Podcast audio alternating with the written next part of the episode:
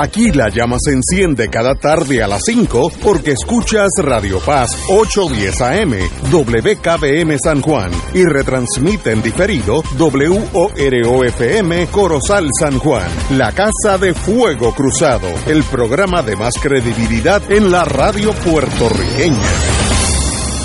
Esta emisora y sus anunciantes no se solidarizan necesariamente con las expresiones que escucharán en el siguiente programa. Son las 5 de la tarde, hora de escuchar Fuego Cruzado, el programa de más credibilidad en la radio puertorriqueña, en las voces de Ignacio Rivera y sus panelistas invitados con su discusión política dinámica e incisiva de los acontecimientos más importantes del momento. Fuego Cruzado comienza ahora.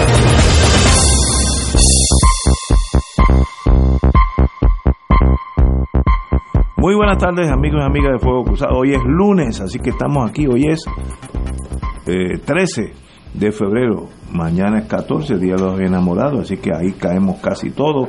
Eh, así que hoy es lunes pre Día de los Enamorados. Muy buenas tardes, compañero Martín. Saludos, buenas tardes a todos. Doctor Catalán. Muy buenas tardes a todos. Y tenemos nuestro bateador de aquí de cuarto bate, el doctor eh, eh, Fernando Cabanilla, MD, eh, Medical Doctor, y hoy tiró una columna ayer, En camino la solución al COVID largo. Toque eso después que me dé las estadísticas, pero ¿qué es eso? Que ya, ya estamos adelantando. ¿Por dónde vamos? Cabanilla, muy buenas tardes. Buenas tardes, Ignacio, y buenas tardes a todos los radioyentes y los panelistas. Vamos a hablar un poquitito acerca de los casos nuevos aquí en Puerto Rico en cuanto al COVID.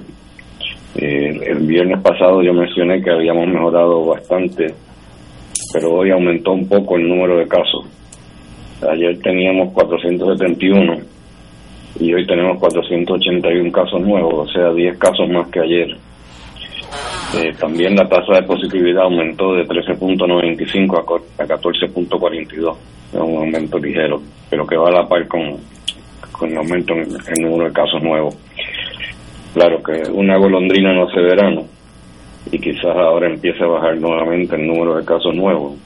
Esperemos que así sea y que no se mantenga esta tendencia negativa que me acabo de mencionar. Eh, por otro lado, tenemos buenas noticias en términos de la ocupación de camas por pacientes con COVID, que sigue bajando como lo ha estado haciendo Bueno. últimamente. Eso es bueno. Hoy disminuyó eh, el número de camas ocupadas por COVID por 20, o sea, tenemos 20, paci- 20 camas menos en, la isla que están ocupadas por pacientes con COVID. Y también el número de camas de, de unidades de cuidado intensivo eh, está bajando levemente. No podemos concluir que definitivamente está bajando mucho, por lo menos podemos decir que está estable, pero en los últimos tres días ha bajado un poquitito, creo que como tres casos. En cuanto al panorama internacional, en Estados Unidos también sigue bajando el número de hospitalizaciones y la utilización de la unidad de intensivo. Eh, así que eso va a la par con lo que está ocurriendo en Puerto Rico. De nuevo, no sabemos a qué se debe eso, porque se, se esperaba que lo contrario ocurriera, pero por alguna razón está mejorando la situación. Entonces hay una noticia interesante, vamos a decir importante, en Toronto Star, eh, donde hablan acerca del antiviral Paxlovid, Ajá. que es lo que estamos usando ahora para tratar pacientes con COVID. Eh, pero que tenemos que tener en mente también que esa medicina pues la está subsidiando el gobierno de Estados Unidos, o sea, que se está distribuyendo gratis eh, en Estados Unidos y en Puerto Rico. Pero ya sabemos que en mayo el gobierno de Estados Unidos terminará ese subsidio porque ya supuestamente para mayo pues ya ha pasado la emergencia y el costo de las vacunas y el antiviral Paxlovid eh, también pues dejarán de subsidiarse. En otras palabras, el seguro médico suyo tendrá que pagar y seguramente habrá un deducible.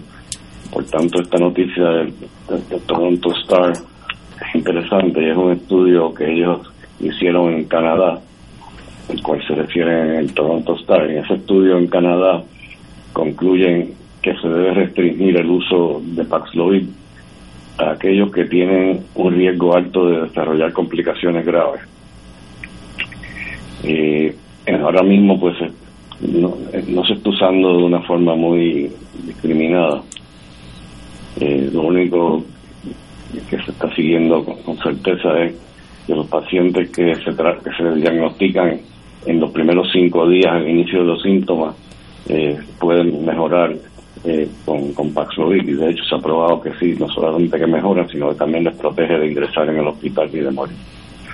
Pero el estudio a que me refiero eh, recomienda que su uso se limite a, número uno, personas de 60 años o más, eh, número dos, eh, personas inmunocomprometidas, o sea, pacientes, por ejemplo, que están en quimioterapia o que están recibiendo algún tratamiento inmunosupresor para un trasplante, por ejemplo.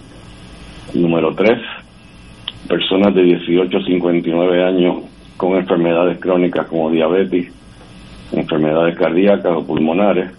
Y número cuatro, personas que no están al día con sus vacunas. Eh, yo creo que estoy 100% de acuerdo con eso. Los demás pacientes eh, que no tienen esas condiciones eh, se pueden observar de cerca y no necesitan realmente tratarse porque es raro que se compliquen. Eso es lo que les quería decir en cuanto al COVID. Eh, Ignacio me acaba de pedir que, COVID largo. hable algo acerca de su columna del domingo. La columna de ayer. Sí, esto es un artículo, está basado en un artículo interesante de una doctora sudafricana de apellido Pretorius. Eh, ella pues ha encontrado eh, que los pacientes con COVID largo, el COVID largo eh, son pacientes que después de un mes de haberse diagnosticado con COVID persisten por lo menos uno o más síntomas. Y eso es lo que llamamos COVID persistente o COVID largo. Y eso pues se puede convertir en un problema serio. Eh, mucha gente pues se enfoca en la mortalidad, pero realmente es tan común el COVID largo. Nosotros, nosotros encontramos el 33% de los pacientes nuestros del auxilio centro de cáncer desarrollaron COVID largo y esa cifra es prácticamente idéntica a la cifra que han descrito en Estados Unidos. O sea, que uno de cada tres personas van a desarrollar COVID largo y en algunos casos es bastante severo. Los síntomas, pues, son relativamente comunes, eh, como por ejemplo el cansancio es uno de los síntomas eh, más comunes. La falta de aire, digamos, eh, disnea también es algo eh, bastante común como parte del, COVID largo. Y eso pues puede causar un problema eh, de incapacidad, que algunas personas pues están meses y no pueden trabajar, a veces tienen un cansancio tan extremo que no pueden levantarse de la cama para ir a trabajar. Eso pues, es un problema más serio para mí que la mortalidad que estamos viendo con COVID, porque ahora mismo la mortalidad con COVID es bajísima. Pero lo que encontró la doctora Pretorius es que cuando ella examinó la sangre de estos pacientes usando eh, microscopía fluorescente, encontró este, muchos coagulitos pequeños que ella llama microcoágulos. Y esos microcoágulos están presentes en los eh, capilares, en la, los vasos sanguíneos más pequeños que hay. Pero esos microcoágulos eh, son capaces de obstruir la circulación de la sangre por los capilares y ella postula que probablemente eso es lo que está eh, causándole el COVID largo a, los pacientes. Obviamente, pues el próximo paso que se le ocurrió a ella pues fue hacer un estudio para ver si tratando a los pacientes con anticoagulantes, con tres anticoagulantes, simultáneamente si podía mejorar. Y el estudio fue un estudio pequeño que está en el proceso ahora de expandir el número de casos, pero lo que reportó ella fueron 24, 24 pacientes tratados con los tres anticoagulantes y los 24 tuvieron una mejoría, en algunos casos más dramática que en otros, pero todos, todos los 24 casos mejoraron y también no solamente mejoraron los síntomas, sino que también eh, examinó los microcoágulos encontró que en, muchos de los casos pues habían desaparecido o habían mejorado. Así que eso pues es un estudio muy esperanzador, eh, especialmente las personas que, que están incapacitadas eh, para trabajar, que posiblemente se puedan beneficiar y en el futuro pues se confirman esos resultados. Doctor, el, presidente Biden dijo que en mayo termina la, la emergencia. La emergencia, por tanto, de ahí en adelante, el que se quiera vacunar va a tener que pagar por la vacuna con su plan médico o privadamente. Eso es la realidad. Exacto. Sí, eso es lo que va a suceder, no solamente las vacunas, sino como dije ahorita, el Paxlovid también, pues van a tener que, pagar, que ellos estaban subsidiando tanto las vacunas como el Paxlovid. Pero ya a partir de mayo eso no va a ocurrir. Compañero. Sí, buenas tardes, doctor. Mira, eh, dos preguntas. La primera es sobre, sobre el, el, Paxlovid y, es la siguiente. la información que tú nos traes que leíste en, en, el, en, el magazine, en el periódico canadiense, la consideración para hacer, eh, para, para usar con mucha más discreción el Paxlovid es por consideraciones únicamente económicas o además hay alguna preocupación de que, de que pueda haber ciertos efectos secundarios que alguien que tiene 40 años y que no tiene ningún síntoma muy feo, pues, pues no debe estar tomando Paxlovid, o son estrictamente económicas.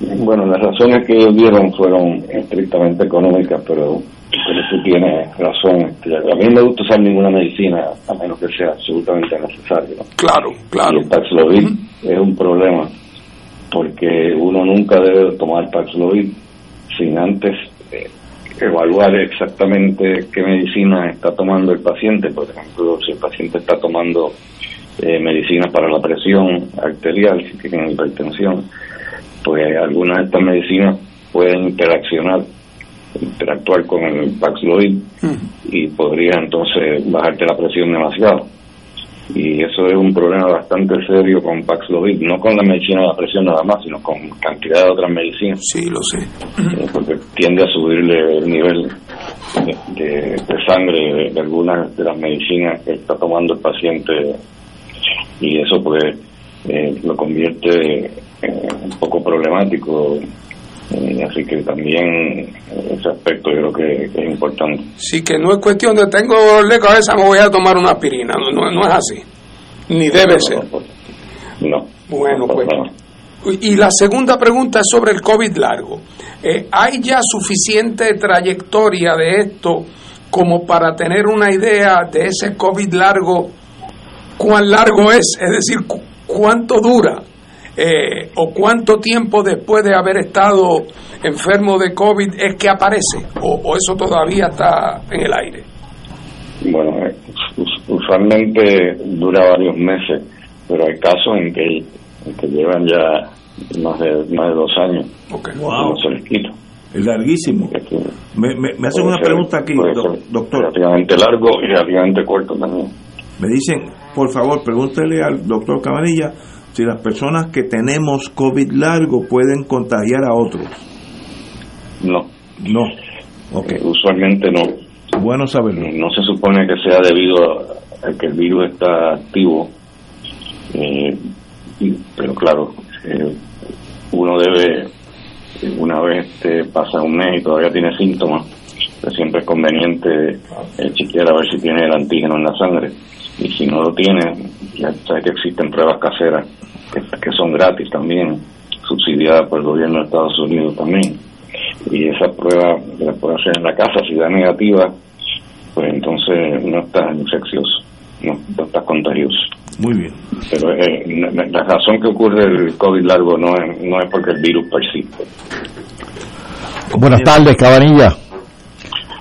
Mira, eh, tú mencionaste una estadística que a mí me resulta, me resulta impresionante y es que aproximadamente el 33.3% de los casos eh, pues desarrolla este asunto del, del COVID largo y tus relaciones, o, más bien las, las investigaciones relacionan el COVID largo con dificultades respiratorias y con niebla cerebral y y cansancio. La niebla cerebral, yo imagino que es una especie de... Es endémica en este programa. no, no, no quiero ni describirla porque puedo, puedo, puedo, puedo sonar irrespetuoso.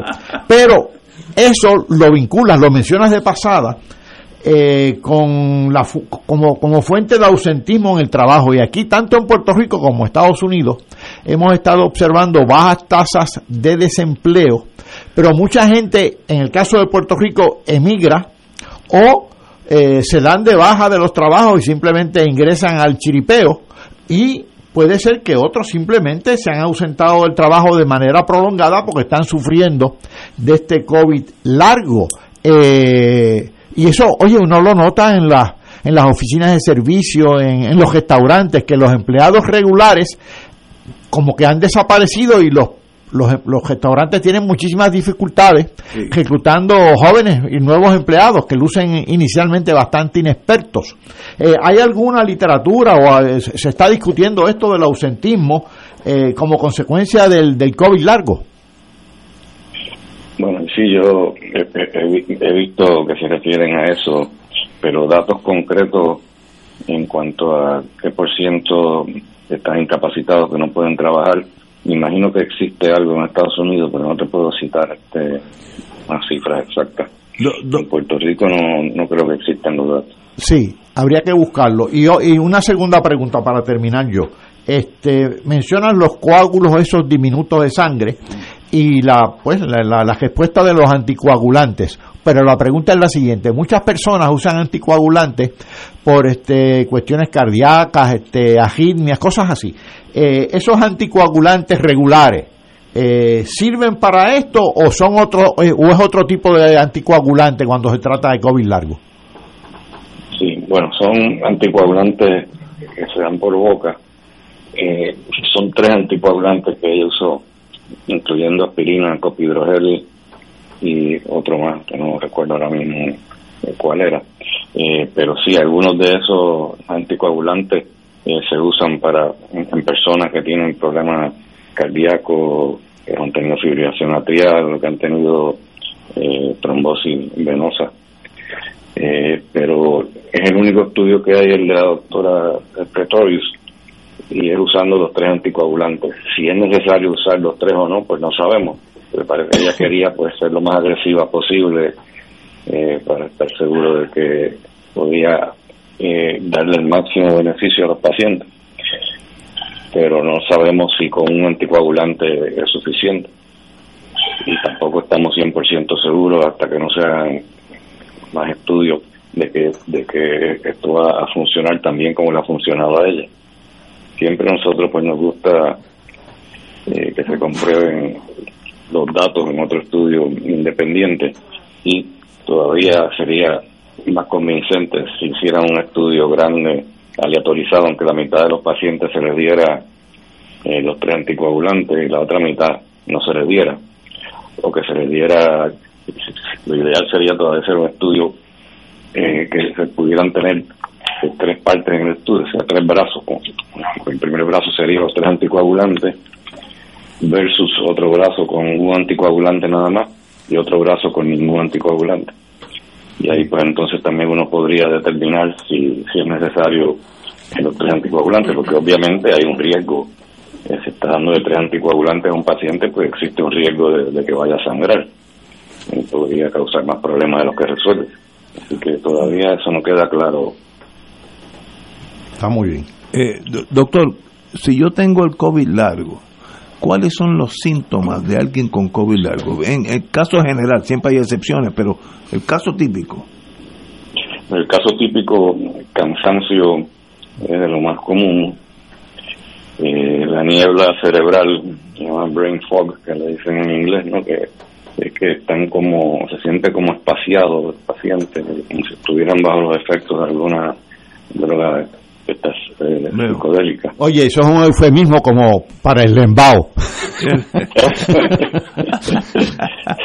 Muy bien, entonces uno se siente cansado y, y el lembao, vamos a ponerlo así. Esos son síntomas que, si uno tiene eso, pues uno debe buscar ayuda médica. Sí, absolutamente. Muy bien. Doctor, como siempre, un privilegio. Nos hablamos el viernes. Espero que la noticia sea igual de buena que esta, que estamos ganándole a la adversidad. Muchas gracias, doctor. Siempre Señores, vamos a una pausa, amigos, y regresamos con Fuego Cruzado. Fuego Cruzado está contigo en todo Puerto Rico. Durante la Semana Santa del 2023 regresa Charlie el Musical, la historia del beato Carlos Manuel Rodríguez Santiago, por primera vez en el Centro de Bellas Artes de Santurce, con Víctor Santiago como Charlie. Sábado 8 y domingo 9 de abril, una experiencia que no te debes perder. Consigue tu boleto en tiquetera.com. Produce Talento Libre y Grupo Meita. Te invita Radio Paz. Miércoles de Infoempresas a las 4 de la tarde. Con entrevistas e información con nuestros emprendedores y empresarios. No te lo puedes perder. Miércoles a las 4 de la tarde. Por aquí, por Radio Paz 810 AM y Radio Paz 810.com. Los espero. A mí me gusta mi pueblo. A mí me gusta mi gente. A mí me gusta mi El Consejo de Acción Social Arquidiocesano CASA presenta su programa radial Casa de Todos, difundiendo el mensaje de la doctrina social de la Iglesia cada martes a las 11 de la mañana por aquí por Radio Paz 810 AM. Conoce este instrumento que utiliza los valores y principios del Evangelio para analizar nuestra actualidad social. Velamos por la dignidad del ser humano Casa de Todos, martes a las 11 de la mañana, por aquí, por Radio Paz 810 AM. Todos los jueves Radio Paz y la Administración del Seguro Social te ofrecen un espacio informativo para orientarte y aclarar todas tus dudas sobre los derechos, requisitos y obligaciones para poder disfrutar de sus beneficios. Plantea tus preguntas por el 787-349-82 y conoce antes que nadie los detalles concernientes a cambios y nuevas regulaciones escuchando todo sobre Seguro Social con Víctor Rodríguez, los jueves a las 11 de la mañana por Radio Paz 810 AM. Cómprame un sistema solar y escúchame aquí en Radio Paz. Todos los viernes a las 4 y 30 de la tarde te espero para que me cuentes tus inquietudes acerca de placas solares con baterías. Comunícate conmigo, soy Luis Enrique al 787-536-7938 de Solar Store. Cómprame un sistema solar. El sábado 18 de febrero se llevará a cabo el 18 Encuentro Arquidiocesano de Servidores del Altar en la parroquia San Juan Evangelista Torrimar Guainabo, con el lema Servidores del Altar Evangelizando. El registro comenzará a las 7 y 30 de la mañana. Clausuramos el encuentro con la celebración de la Santa Misa a las 11 de la mañana. Y ahora continúa Fuego Cruzado.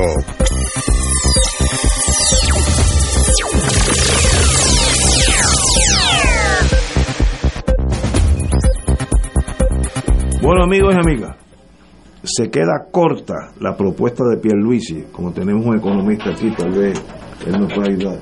Eh, el señor gobernador la semana pasada habló sobre el presunto proyecto de alivios contributivos que presentará la legislatura a fin de mes.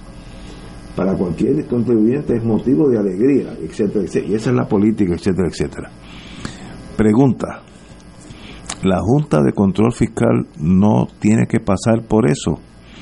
Porque yo diría que sí, si ellos manejan la economía, el gobernador puede decir lo que él quiera, pero la Junta es la que manda.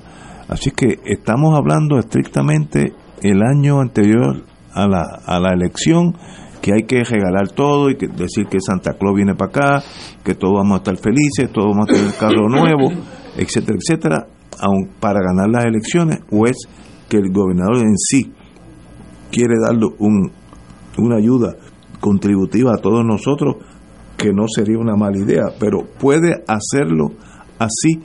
¿Qué significa eso, doctor Catalán? Mira, si tú buscas la historia reciente de Puerto Rico, vas a encontrar que no han sido pocos los gobernadores que cuando está finalizando, o la segunda mitad por lo menos del primer cuatrenio, que están ya pensando en las elecciones para el segundo cuatrenio, eh, ofrecen alivios contributivos. Eh, la famosa reforma contributiva de Hernández Colón, ¿cuándo fue? Para 87-88. Las elecciones eran en el 88. La de eh, José Yo, para el 94 ofreció también, y, y, se legisló y se aprobó, eh, tanto reducciones de los tipos contributivos eh, para individuos como para las corporaciones. En este caso, pues están ofreciendo una, están haciendo una oferta preliminar, porque curiosamente están tirando el, el delante de los caballos, porque ahora hay tres empresas contratadas privadas para hacer el estudio de cuál es el impacto, pero por favor, eso se hace primero. Pero bien, se anticipa que tendría un impacto negativo, eh, es decir, de sacrificio en términos de ingresos de unos 545.5 millones, dividido entre 262.5 millones que dejarían de pagar los individuos, presumiendo toda otra cosa constante, como dicen los economistas, y 283 millones de dólares que dejarían de pagar las corporaciones. Eso, en términos de la recaudación total, no es mucho, porque estamos hablando de una recaudación que, según el secretario de Hacienda, ha aumentado y que está girando en torno a los 11 mil o 12 mil millones de dólares.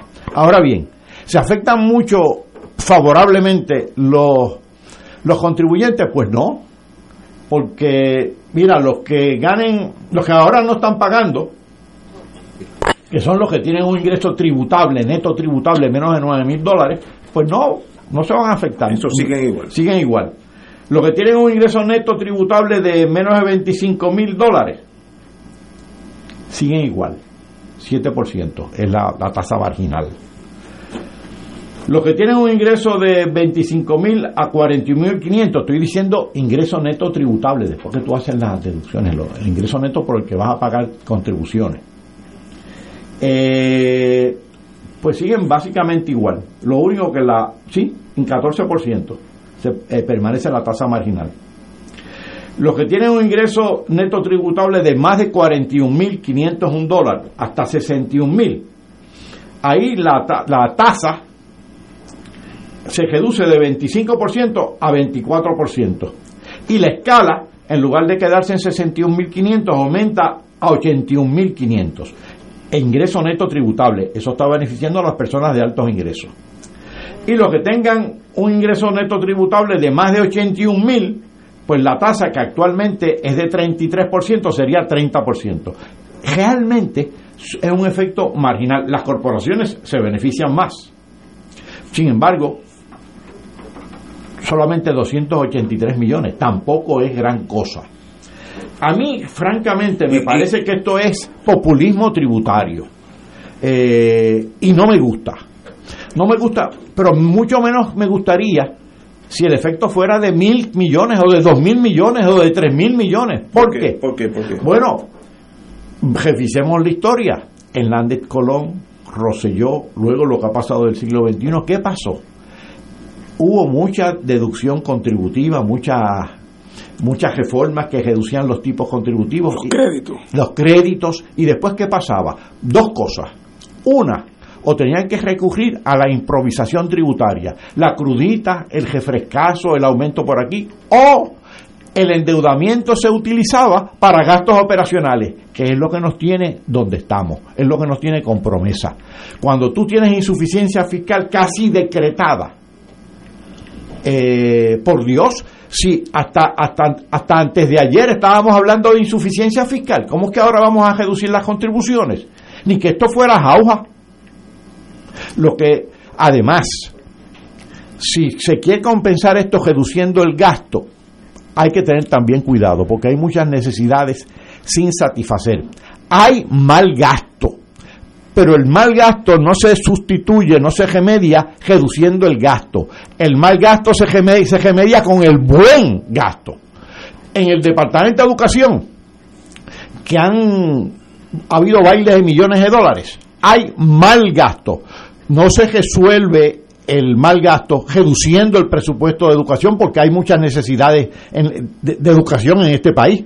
Se resuelve traduciendo el mal, gasto, al mal gasto, convirtiendo el mal gasto en buen gasto. Y eso no lo resuelve ninguna reducción marginal de los tipos contributivos.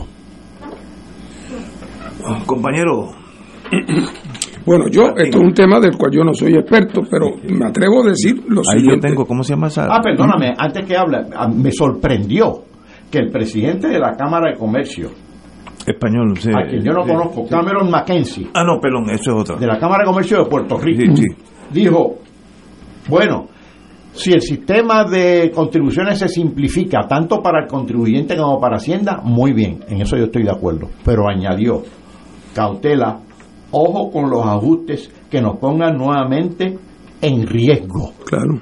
Y yo creo que fue muy responsable en esas declaraciones. al, César lo que es del César. Habló, muy bien. Compañero Martín. Bueno, empiezo un poco por el final, diciendo que yo me acuerdo, una vez yo entrevisté a don, a don Genio Guerra y Don Genio me preguntó sobre unos proyectos que tenía el partido y yo le expliqué y le hice una explicación larga y compleja. Y cuando terminó, don Genio me dijo, qué bien va a quedar si queda. bueno, entonces, lo primero que hay que decir aquí es lo siguiente, que ya sea una buena reforma o una mala reforma, o una reforma insuficiente, o una reforma parcial, o lo que sea, la última palabra la va a tener la Junta. No cabe la, no cabe la más mínima duda. Así es que en ese sentido estemos conscientes cuando discutimos esto, que estamos en todo caso discutiendo una propuesta tentativa eh, y que si esto le va a hacer un boquete a los recaudos de 500 millones de dólares eh, al año, eh, van a tener que convencer a la Junta que tiene su manera de ver el mundo, que ya sabemos cuál es eh, van a tener que convencer a la Junta de que eso, de alguna manera, esos cambios van a redundar eh, de alguna manera en un incremento de actividad económica eh, o, de, o de ampliación de la base contributiva o no sé qué otro argumento para que la Junta diga que no nos vamos a quedar cortos de las expectativas del plan fiscal. Pero desde hace mucho tiempo que se viene discutiendo en Puerto Rico la necesidad de hacer una reforma de nuestro sistema tributario, pocas veces yo he visto a gente que sabe decir que el primer problema que tenemos que atender es el de la tasa. No hay duda de que eso es uno de los ajustes que hay que hacer, pero vamos a ver que en el rango entre ingresos entre 40 y 80 mil pesos van a bajar del 25 al 24 bueno, pues eso no parecería que va a cambiar el ritmo del ritmo de la, ruta del universo, ¿verdad? Eh, y además ya sabemos que ahí los beneficiarios de eso en todo caso es un grupo que es el que, está, eh, que, que no está tan necesitado. Pero por ejemplo, ¿y qué hay sobre el tema, por ejemplo, de la captación? Que todavía tenemos problemas de captación hasta en IBU, hasta en el IBU. Hay sitios donde el nivel de captación es desastroso. ¿Qué va a pasar con el IBU y sus problemas de, de, de, una estructura que, que, graba más a los pobres que a los ricos en términos proporcionales. Eh, ¿Qué va a pasar con todo el régimen de contribuciones a la propiedad en Puerto Rico? Que están choretos en el país. Eh, eh, solares que valen medio millón de pesos y que están exentos del pago de contribuciones sobre la propiedad, porque Hacienda no pone al, día sus números. Eh, ¿Y qué pasa con alguna otra forma de contribución a la riqueza? Puerto Rico es de los pocos países en el mundo que con la excepción del régimen de, contribuciones sobre la propiedad inmueble, eh, apenas le impone ningún tributo a la riqueza, al capital. Eh, propiamente, ¿verdad? Eh, ¿Y qué va a pasar, como dijo Paco, aquel estudio que se hizo hace dos años, que reveló que en Puerto Rico la sumatoria de los créditos, de las, de las deducciones, de las exenciones, cuando tú lo sumabas todo, sumaban a casi 20 mil millones de dólares al año. Más de 20 mil. Hombre, que algunas de esas, claro que las queremos conservar. El subsidio tal, para tales viejitos, para el que esté en la silla de ruedas. Hombre, pero yo no estoy hablando de esos. Estoy hablando de que aquí hubo una época durante Aníbal y durante Doña Sila y después también con, con, con ¿cómo se llama? Eh, con Fortuño, que eso fue una piñata, una jauja eh, para la gente rica en Puerto Rico que se podía escudar detrás de toda suerte de regalías de esta naturaleza sin que en la inmensa mayoría de los casos se haya podido acreditar que la concesión de esos beneficios resultó en beneficios concretos para la economía, salvo eh, contadas excepciones. Pues de eso aquí no se toca, aquí no se toca el tema del impuesto al inventario, no se toca el tema del impuesto a la propiedad, no se toca el tema de la captación, no se toca nada, nada de eso. Aquí de lo que estamos hablando es de un, de un ajuste en el margen que está motivado, creo yo, por populismo eh, eh, eh, contributivo electoral.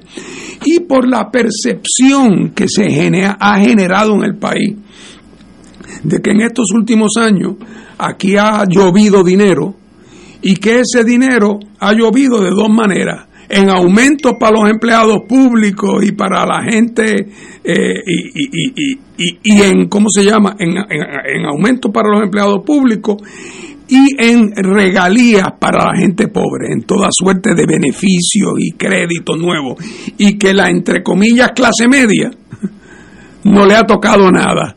Entonces ahora yo creo que Pierluisi dice, ya yo tengo de que echármela con respecto a la gente de pocos ingresos, ya yo tengo de que echármela con respecto eh, al tema de, los chavos de María y de los chavos de, los toldos y del dinero para la reconstrucción de tal cosa, lo que, no, lo que no tengo es nada para la clase media, entre comillas. Y esto es una manera de decir, también el gobierno va a aliviar los bolsillos de los sectores, entre comillas, productivos o de, o de clase media. Creo que se trata de eso. Me llamó la atención a mí como a ti el que ahora se está hablando de los estudios que se van a hacer para justificarle esto a la Junta, que me pregunte que los que ellos hicieron para justificar su propuesta no son buenos. si, si, sirvieron para convencerlos a ellos, presumiblemente sirven también. Así es que yo creo que aquí estamos también ante un cierto montaje teatral inevitable donde Pierluisi se coloca en posición de, de querer cumplir con un sector del electorado que, que, se, que se percibía desatendido por el gobierno y que ahora, con el asunto puesto sobre la mesa, si ese alivio no llega, es porque los malos de la Junta no lo, no lo aprobaron. Eh, así es que eh, creo que mucha, como decían antes, mucha planta y poca luz. Oye, y hay otro punto, Fernando, que se ha destacado mucho en la prensa. A cada jato yo oigo, inclusive economistas diciendo, las tasas contributivas corporativas de Puerto Rico son de las más altas del mundo, la segunda más alta del mundo. Nadie la paga. Bueno, eso en primer lugar. En teoría. Sí, eh, es de 37.5 y lo están bajando a 33%. Eso en primer lugar se están refiriendo a la tasa nominal la tasa efectiva es mucho más baja. Amén de la tasa efectiva, una vez tú le gestas créditos, ah, créditos, eh, exenciones y demás. Segundo, no están incluyendo ahí a las exentas. Las exentas no están, están, están fuera de esto. Veo. Si tú quieres comparar, oye, porque así estaría, podríamos concluir que estamos pagando más que los países escandinavos. No, no, cógeme la recaudación contributiva de Puerto Rico total y divídela entre el ingreso nacional bruto de Puerto Rico total y compáralo con otros países a ver. Y veremos que, la recaudación en Puerto Rico es bajísima. Eh, y, hagamos la salvedad, y yo creo que esto eh, Pierre Luis estaría de acuerdo. Esto no es una reforma contributiva, es simplemente una alteración marginal de unas tasas y de unas escalas. Eh, no es una reforma integral, es una cosa bien parcial y bien marginal. Eh, y congelación al IBU, eh, hay un pequeño cambio que ellos sugieren, que es eh, eliminar el IBU que se paga a las importaciones para reventa, pero hacen la salvedad de que el IBU, su recaudación está comprometida directamente con el, con el pago de la deuda de Cofina. Como también toda la recaudación que hace el gobierno tiene que estar ajustada a dos cosas, al plan fiscal y al plan de ajuste de la deuda del gobierno central. Así que obviamente esto está bien constreñido. A veces uno ya empieza a existir con estas deudas y estos problemas económicos. ¿Y cómo llegamos aquí? ¿Cómo llegamos a deber 72 billones, billones del erario y unos treinta y pico del sistema de, de, retiro? Que si se suman, pues ciento y pico. ¿Cómo llegamos a esta debacle? Eh, eh, ah, si, ha habido un estudio, yo no sé si lo ha habido, es como, ¿qué nos pasó a nosotros colectivamente? Porque nosotros cada cuatro años votamos por el que queremos que nos dirija el país, pero los últimos 30, 40 años, ¿qué nos pasó al pueblo? Que sencillamente hubo personas ahí que vivieron sus cuatro, ocho años lo mejor posible y el gesto que arrea. El problema es que lo que arrea somos nosotros, nosotros, el pueblo, el que arrea, no, no ellos. Ellos se van a vivir a, Miami o a, a Virginia y, su mundo no, no ha cambiado, al contrario, ha mejorado. Y eso en parte es culpa de nosotros para en las próximas elecciones estar bien consciente de eso y no, no seguir por ese camino que es sencillamente un camino eh, de, una catástrofe como la que estamos viviendo. Puerto Rico un país endeudado de los, de los más endeudados per cápita del mundo. ¿Y cómo llegamos a esto? ¿Hay alguien a quien uno puede culpar? ¿O sencillamente que fue una, una, acción? Vamos a una pausa. Yo creo que la necesito, me, estoy alterando. Vamos a una pausa y regresamos con el compañero Martín. Fuego Cruzado está contigo en todo Puerto Rico. Celebra San Valentín en el restaurante Mar del Caribe con un ambiente acogedor, elegante y la mejor comida internacional. Exquisitos cortes de carne, osobuco, cabrito, chuletón de ternera, gran variedad en mariscos y pescados, langosta, rodaballo, merluza y bacalao. Restaurante Mar del Caribe, calle Loíza, 2444 Punta Las Marías. Recuerda llamar para reservar este día de San Valentín al 787-545-5025. Restaurante Mar del Caribe, tu mejor opción para comer bien. La tecnología avanzada al cuidado de su salud tiene un nombre. Advanced Imaging Interventional Center. Siempre con innovadores servicios en radiología diagnóstica y un personal certificado brindándole confiabilidad con resultados más certeros en todas sus pruebas. Ofrecemos MRI, tomografía computadorizada, angiografía digital, neuroradiología, sonografía y ahora con nuestro nuevo servicio avanzado de PET-CT para pruebas de alta eficiencia. Advanced Imaging, edificio Arturo Cadilla, Centro Médico San Pablo Bayamón, 269-2442. todos. Radio Paz te ofrece el mejor motivo para levantarte temprano y disfrutar el comienzo de un nuevo día de lunes a viernes con Enrique Liboy y Radio Paz en la mañana. La dosis perfecta de noticias, deportes y éxitos musicales de todos los tiempos, humor y curiosidades, calendario de actividades y tus peticiones musicales por el 787-300-4982. Conéctate con el 810 AM de lunes a viernes con Enrique Liboy y Radio Paz en la mañana. Regresa el maratón de Cáritas a tu casa el día 18 de febrero, compartiendo una esperanza y un llamado a tu corazón. Es el día para ser generosos con aquellos que pasan momentos de necesidad. Cáritas es el amor de todos puesto al servicio de nuestros hermanos. Comenzando a las 10 de la mañana, enciende la ilusión en cada corazón. El 18 de febrero es el día. Comparte la esperanza. Apoya a Cáritas de Puerto Rico. Te invita a Teleoro, Oro 92.5 FM, Radio Paz 810 y el periódico El Visitante. Fanático del deporte, la mejor información y el mejor análisis lo escuchas los sábados a las 2 de la tarde por Impacto Deportivo con Javier Sabat y el más completo elenco en deportes por Radio Paz 810 AM y en las redes sociales Facebook, Impacto Deportivo, Radio PR, Twitter e Instagram. Impacto underscore deport. Juntos, impactando el deporte nacional. Y ahora continúa Fuego Cruzado.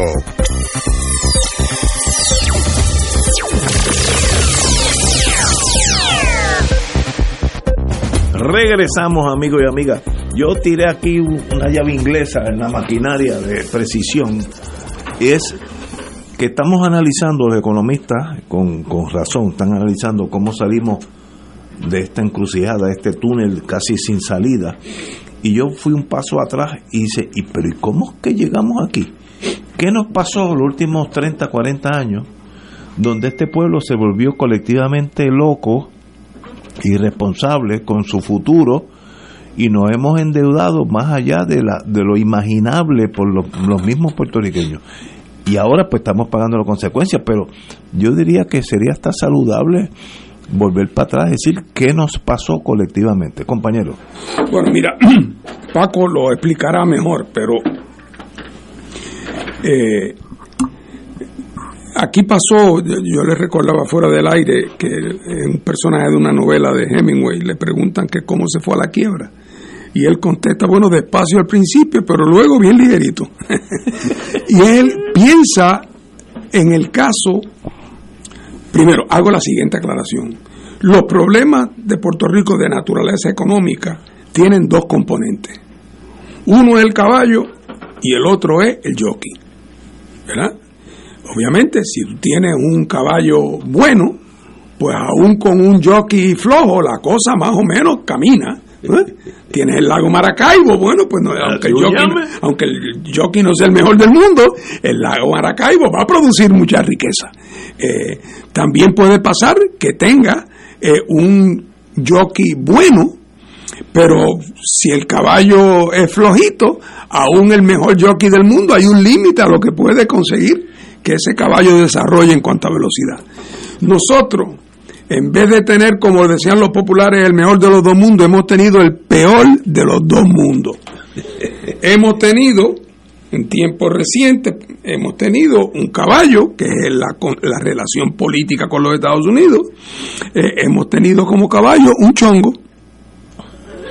Y en cuanto al jockey, pues hemos tenido al mando de ese vehículo a alguien que tiene la niebla esa que habla Cabanilla, la niebla mental. Entonces, con un caballo que es un chongo y un jockey que está desorientado y que es un demagogo, pues la explicación es que cuando de momento la actividad económica empieza a contraerse por razones históricas. Y viene la 936 que se va y pues, pues, entonces llega el momento en las industrias que empiezan a dejar de venir eh, las fuentes de trabajo tradicional del Puerto Rico de los 50 empiezan a apagarse la pequeña manufactura la agricultura. Entonces pues qué pasa pues que a qué se recurrió pues eso lo entienden todos los puertorriqueños que me escuchan, se recurrió a la, a la tarjeta de crédito. Eh, y mientras el banco le seguía extendiendo crédito, oye, a veces irresponsablemente, porque uno hoy se pregunta, oye, aquella gente de Moody's y de Standard Poor's, ¿dónde estaban cuando le recomendaban y valoraban el, eh, Bueno, así que, porque se pensaba, todo el mundo pensaba que la bonanza continuaría. Y a todo esto, el sistema no se cayó, porque ese momento empieza a coincidir con la llegada masiva de fondos federales a individuos en Puerto Rico que incluía el dinerito para que el nene fuera a la Yupi con la beca PEL, incluía cuatro pesos diarios por persona eh, para los cupones, que en una familia de cuatro eran 16 pesos, eh, incluía para el que no tenía casa la posibilidad de plan 8 con una renta subsidiada, y el incremento anual de todos esos programas, que son más, significó que de momento en términos del consumo pues no se notaba, los supermercados seguían vendiendo, los apartamentos se seguían alquilando, la universidad iba aumentando su matrícula, hasta que de momento eh, pues resulta que lo, pues, lo, que quedaba eran los fondos federales, eh, básicamente porque la industria dejó de venir, se, no se desarrollaron industrias nuevas, no se atendieron áreas tradicionales de la economía olvidada eh, y el gobierno, pues ¿cómo pagaba? Con la tarjeta de crédito. Y cuando ya de la Master Charge le dijeron que no, pagó la Master Charge con la American Express. Y entonces, un buen día, llegó la carta del banco diciendo, le notificamos que a partir del día 30 no le podremos extender más crédito. Y entonces ahí esto voló en canto y acabamos donde, en, el, en una corte de quiebra, para colmo de cuento, con una regla hecha por los acreedores eh, y en unas circunstancias bastante, donde Puerto Rico está bastante indefenso y donde no tiene ningún control sobre eso. Eh, y llegamos aquí por la combinación, porque si el yo era malo, pero hubiéramos tenido un mejor caballo, eh, hubiéramos tenido más herramientas, eh, pero que no, no, las tuvimos. Y tuvimos aquí la combinación doble, la doble maldición, el chongo y los jockeys desastrosos. Y entonces nadie debe sorprenderse que el caballo no ande. Oye, pero es, que eso, eso, es... Y hay, ah, por lo tanto, hay que, hay que cambiar de jockey y de caballo. Ah, no cabe duda. Estoy de acuerdo, compañero. Usted es el economista de la familia. Yo creo que ha habido muchas advertencias desoídas en Puerto Rico y fuera de Puerto Rico. Eh, ayer yo por casualidad estaba hojeando un informe que hizo el Departamento de Comercio Federal hace muchísimos años, para allá, para el 78-79, a petición de, de, un estudiante que me estaba requiriendo una información. Y hojeé el capítulo que le dedica a las petroquímicas y empieza justo ese año estaba hacer señalamiento de que la Corco se había cogido a la ley de quiebra federal, terminando la década del 70. Ahí hubo unos bastantes tropezones. Eso estuvo bien, mm, eh, la Corco estuvo mal fundamentada desde el principio. ¿Cómo es posible que tú apostaras todo a una empresa que dependía de una materia prima que no producimos y que está expuesto, expuesta y ya lo estaba a una volatilidad política brutal. Mundial, sí. Así que, eh, y, se, advertía, eso se advirtió, se han advertido mil cosas. Los sistemas de retiro, desde, desde la década del 70, eh, se empezaron a advertir deficiencias actuariales. ¿Pudieron haberse corregido? No, pero eh, el problema es el populismo, es satisfacer a la gente simplemente repartiendo bacalao a como dé lugar, sin exigir eh, la responsabilidad fiscal que tenemos que tener. Eh, se ha apostado a dos políticas nada más. Una, exención contributiva, que es un instrumento, no es un principio. La exención contributiva es un instrumento que se puede utilizar mal o bien, pero no es un principio eh, sacrosanto. Pero aquí se convirtió en como una especie de principio y, oye, la infraestructura para esas industrias costaba. ¿Y cómo se iba a sufragar? Pues se tiene que sufragar con contribuciones o pidiendo prestado. Y la otra política, aparte de la exención contributiva, pues la de eh, ser elegible a fondos federales, que técnicamente es la, la, única que queda, porque la otra se ha ido resquebrajando, la de la promoción industrial a la base de exención contributiva. La que queda es la de pedir y el que lo, lo único que aprende es a pedir, nunca puede. Y el gobierno de Puerto Rico, esta, esta, esta propuesta de reducción en las tasas contributivas está predicada, está montada en que ha habido un influjo de fondos federales de emergencia que ya empiezan a acabar, como estábamos diciendo al principio del programa, que en mayo terminan las ayudas con relación a las medicinas vinculadas al COVID y a las vacunas vinculadas al COVID. Pues claro, si son medidas de emergencia. Pues mire, ¿por qué si hay sobrantes eh, momentáneos en, la, en el fisco de, Puerto Rico no se crean fondos de reserva, fondos de emergencia, es decir, a ojo público?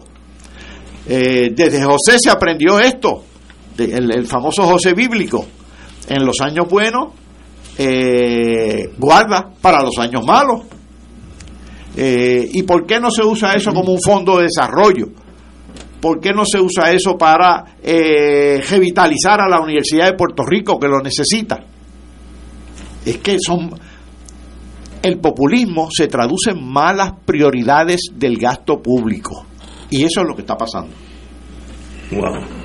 De verdad que es un momento históricamente importante en Puerto Rico y, y no yo no veo cómo podemos salir de esta encrucijada fácilmente como tal vez la teoría del compañero Martín salir del caballo y del jockey. Oye ¿y, y las dos son posibles ah, de que de que otra vez yo digo esto pues ya, ya yo estoy grande. Aquí no hay futuros asegurados. O sea, la actitud de vigilancia de parte de la gente, del pueblo, es lo que es crítico. Hemos tenido jockeys malos y tenemos que buscar uno bueno.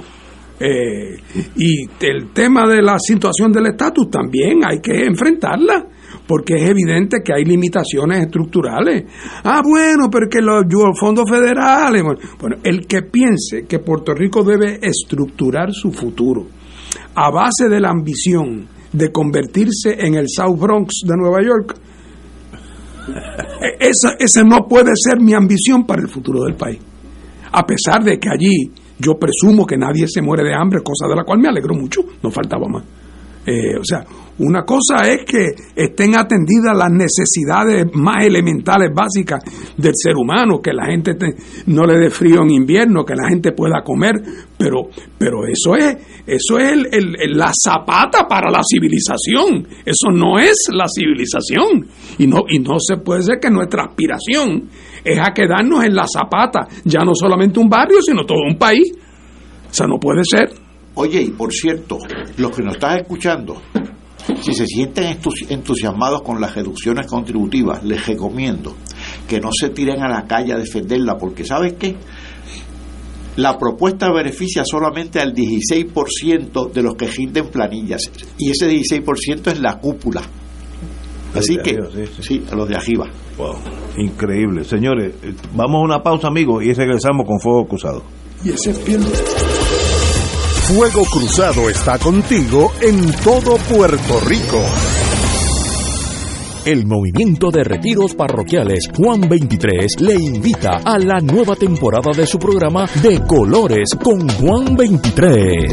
De lo que abunda el corazón son tus redes. Lucas 6, 45. De, de Colores con Juan 23 todos los lunes desde las 7 y 30 de la noche por Radio Paz 810 AM, Radio Paz 810.com y por Facebook Live del movimiento Juan 23 de la Arquidiócesis de San Juan.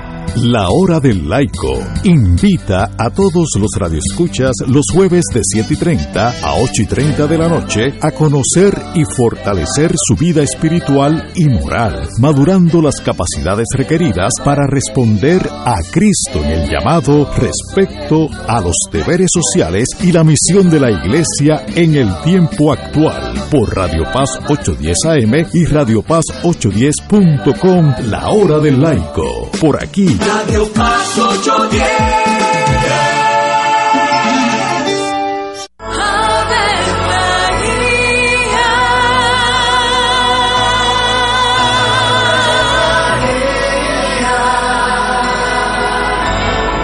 El ángel del Señor anunció a María. Y ella concibió por obra del Espíritu Santo. Dios te salve María, llena eres de gracia, el Señor es contigo. Bendita tú eres entre todas las mujeres, y bendito es el fruto de tu vientre Jesús. Santa María, Madre de Dios, ruega por nosotros pecadores, ahora y en la hora de nuestra muerte. Amén. He aquí la esclava del Señor. Hágase en mí según tu palabra. Dios te salve María, llena eres de gracia, el Señor es contigo. Bendita tú eres entre todas las mujeres, y bendito es el fruto de tu vientre Jesús. Santa María, Madre de Dios, ruega por nosotros pecadores, ahora y en la hora de nuestra muerte. Amén. Y el Verbo se hizo carne. Y habitó entre nosotros. Dios te salve María, llena eres de gracia, el Señor es contigo. Bendita tú eres entre todas las mujeres, y bendito es el fruto de tu vientre Jesús. Santa María, Madre de Dios, ruega por nosotros pecadores, ahora y en la hora de nuestra muerte. Amén. Ruega por nosotros, Santa Madre de Dios. Para que seamos dignos de alcanzar las promesas de nuestro Señor Jesucristo. Oremos. Derrama, Señor, tu gracia sobre nosotros, que por el anuncio del ángel hemos conocido la encarnación de tu Hijo, para que lleguemos por su pasión y su cruz a la gloria de la resurrección, por Jesucristo nuestro Señor. Amén. Gloria al Padre, al Hijo y al Espíritu Santo. Como era en un principio, ahora y siempre, por los siglos de los siglos. Amén.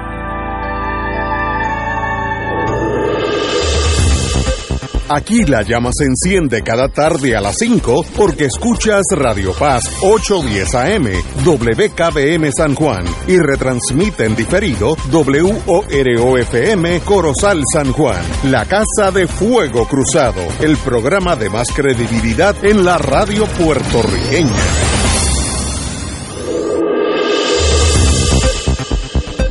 Y ahora continúa Fuego Cruzado.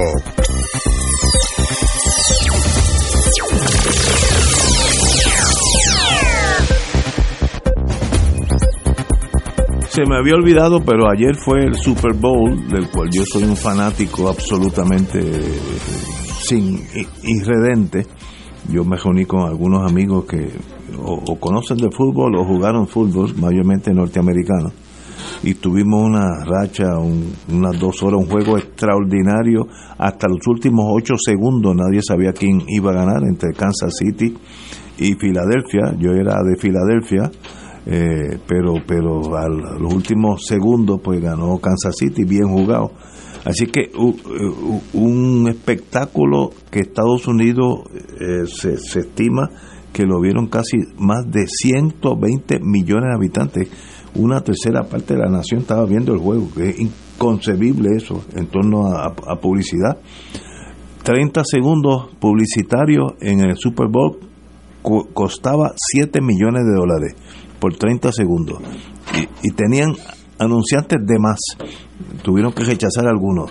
Es un espectáculo que esa es la nación americana en su esplendor, igual que la Copa de Europa para el fútbol hispano, pues esto es la Copa de Estados Unidos para Estados Unidos y Kansas City volvió a ganar.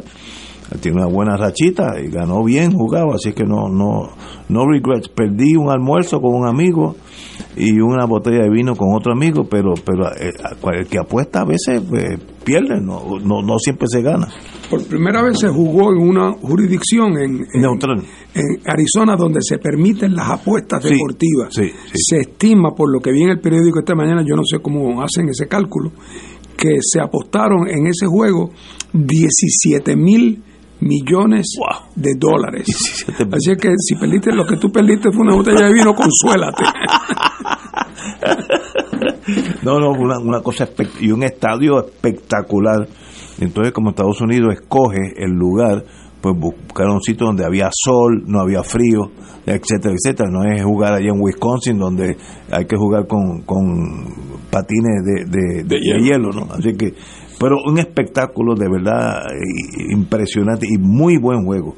Creo que el, asiento, eh, la entrada más barata, el asiento más barato en el estadio, valía, se vendió en 4.600 dólares, el, el más barato. Increíble. creo que lo vieron, por ejemplo, la semana pasada cuando Biden dio el mensaje del estado del país, se estima que lo vieron eh, 100, eh, 14 eh, eh, millones de personas vieron a Biden, mientras que el juego este se estima que lo vieron 120 millones. lo cual demuestra que la, la, nación va bien. Sabe lo que es importante. Pero un juegazo, un juegazo. Este, así que no, no, no. Oye, pero hay noticias que confunden a uno. Yo leí el sábado y me alegré. Demolición de estructuras iniciaría el lunes. La cueva de la, de la golondrina, donde un señor pues ha hecho unas estructuras este, sin permiso a la cañona. Y, un juez que de nombre Johnny Reyes, no tengo el gusto de conocerlo, indicó que como no tienen permiso hay que demolerlo. Bueno, me alegré el sábado, pero el domingo recibe el mismo periódico reacciones encontradas entre recursos naturales y OPG, demolición sobre la escuela de la golondrina. El recursos naturales dicen que bueno que ganamos, eh, hay que quitar esta, esta, estas construcciones eh, estrictamente ilegales, pero OPG dice se mostró alarmada de que la orden del juez Johnny Reyes de que resuelve el injunction eh, tome académico los trámites de los permisos. Si esperamos por la permisología de, de OPG, OGP, OGP. OGP, perdón. No, no, OPG. OGP, Oficina de Gerencia de Permiso. OGP, es. OGP. Es como la, la misma sigla de, OGP.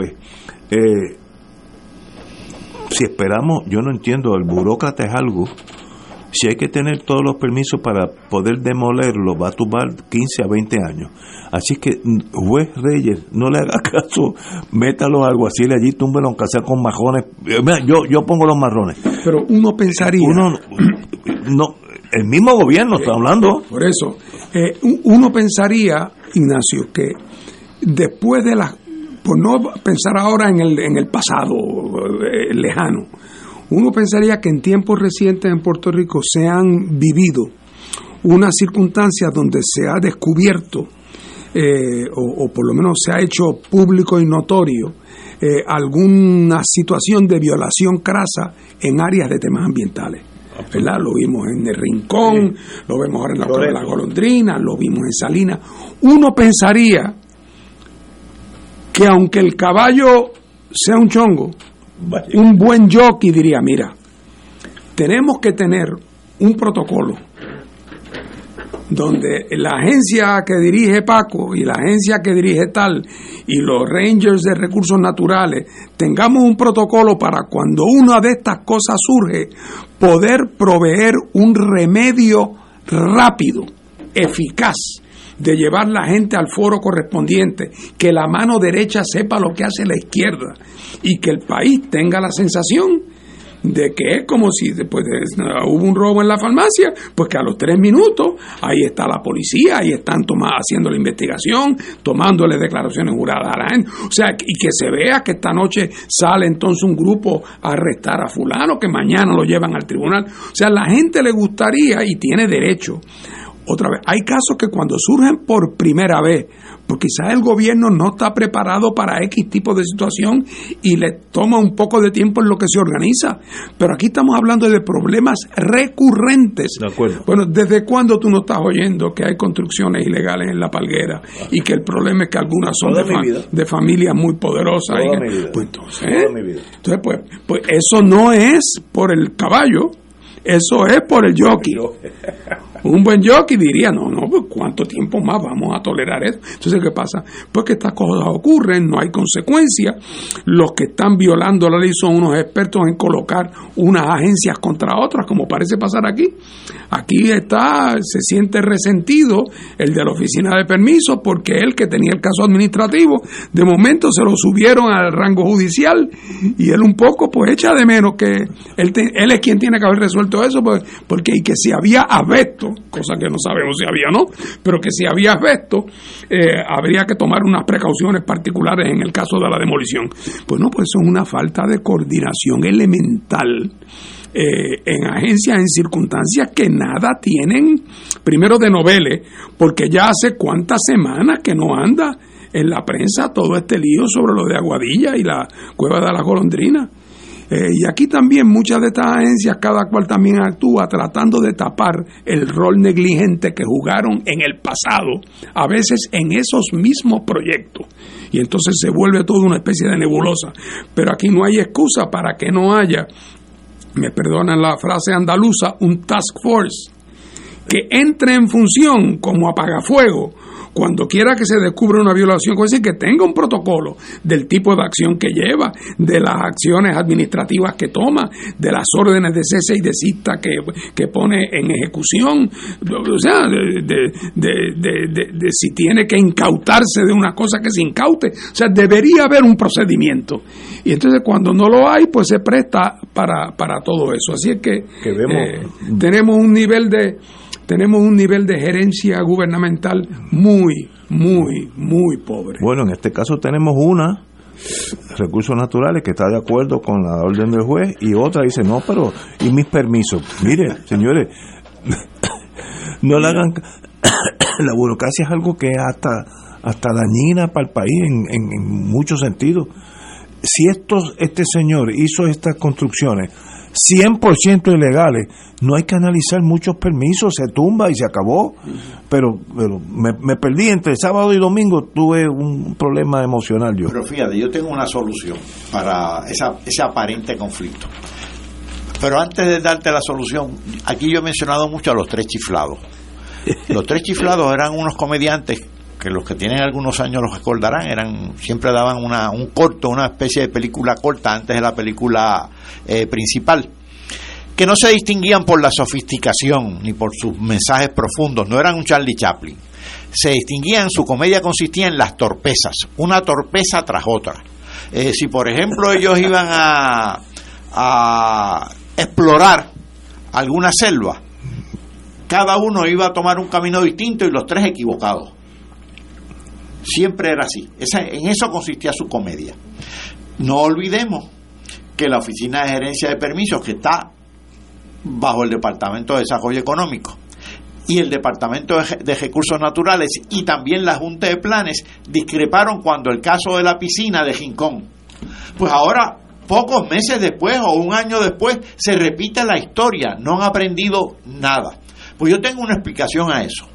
Número, como, número uno, más bien dos explicaciones. Número uno, la que dio Fernando. No hay un protocolo, no hay coherencia. Es decir, se comportan como los tres chiflados. La segunda que tengo es una bastante hipotética. Eh, yo presumo que lo que está pasando es que los cabilderos de una que se acercan a una agencia no son los mismos que los que se acercan a la otra y por lo tanto las dos agencias toman decisiones distintas por malas razones ambas muy bien pero de verdad si uno no protege el medio ambiente el país sucumbe. Y yo estoy hablando de un caso que yo lo volé mucho tiempo a Haití. Cuando tú vuelas de aquí, de, de San Juan a Haití, te tienes que pasar por Santo Domingo completo. Y tú puedes literalmente ver la frontera entre Santo Domingo y Haití. Porque hasta Santo Domingo es verde como el yunque. Y de momento tú crees que estás en Juanadía y es un desierto. Y es que como no había eh, cientos de años de mal cuido al ambiente, cortaron todos los árboles para hacer carbón, para poder comer, eh, eh, comer etcétera, abrigarse, y sencillamente mataron el país. Y hoy ese país ambientalmente es catastrófico ambientalmente, aunque tuvieron los gobernadores que gobiernan a, a, Suiza o a Finlandia, sería igual de porque mataron el país. Por tanto, las cuestiones ambientales son bien importantes y uno no puede llevarse por el momento eh, la, necesidad de crear empleo, etcétera, etcétera, porque eso a la larga puede hacer un daño irreparable. Y aquellos que no me crean, cojan un avión y vuelen de aquí a Puerto Príncipe y usted va a ver la frontera desde el aire como si fuera una cabeza rapada por la mitad. Exacto, como si fuera alguien que los afeitaron la mitad de la cabeza y la otra no. Santo Domingo está verde, precioso, como un país como el Yunque, y lo otro es un desierto, y eso lo hizo el hombre.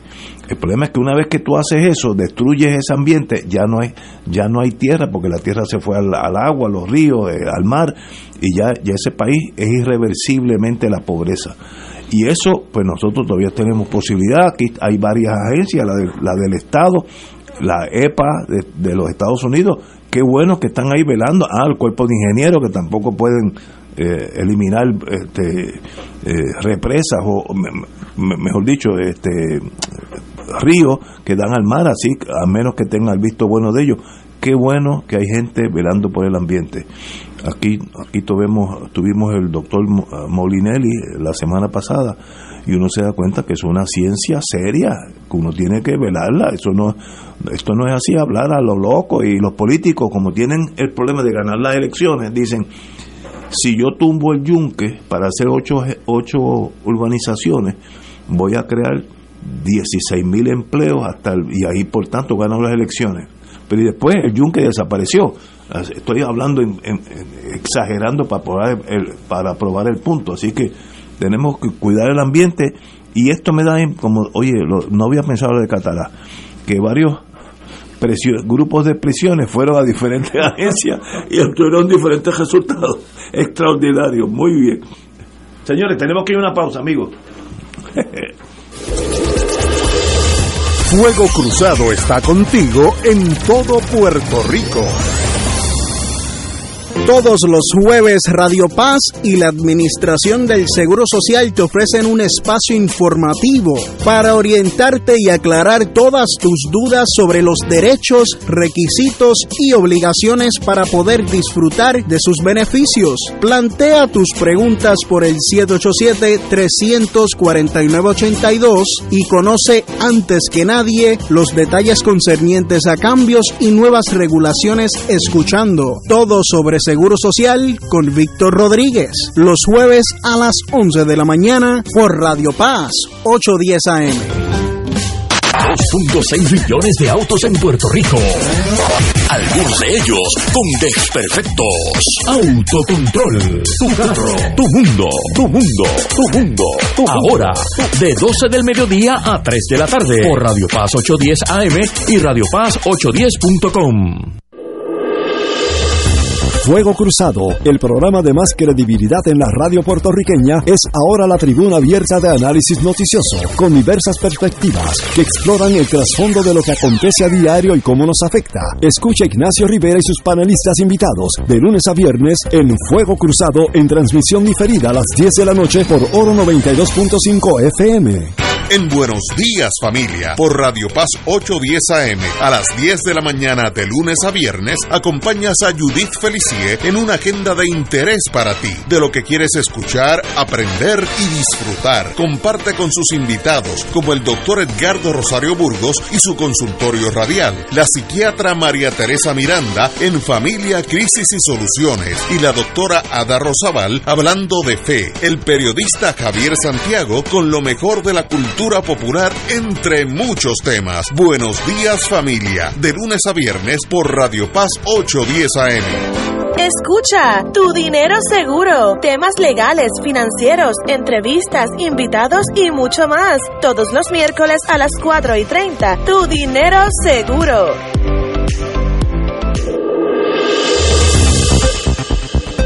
Y ahora continúa Fuego Cruzado.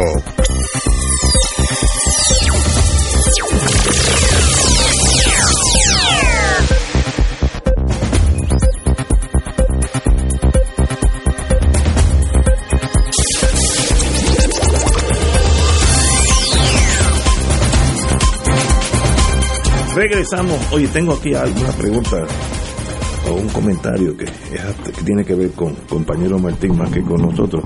Eh, me dice uno de nuestros clientes, considerando, y él está de acuerdo, el caos de los jockeys y los caballos, que hablamos ahorita, donde el Partido Independentista está posicionado para las próximas elecciones después del brinco mayúsculo que tuvo en las últimas elecciones. Pregunta que me hacen. Buena pregunta.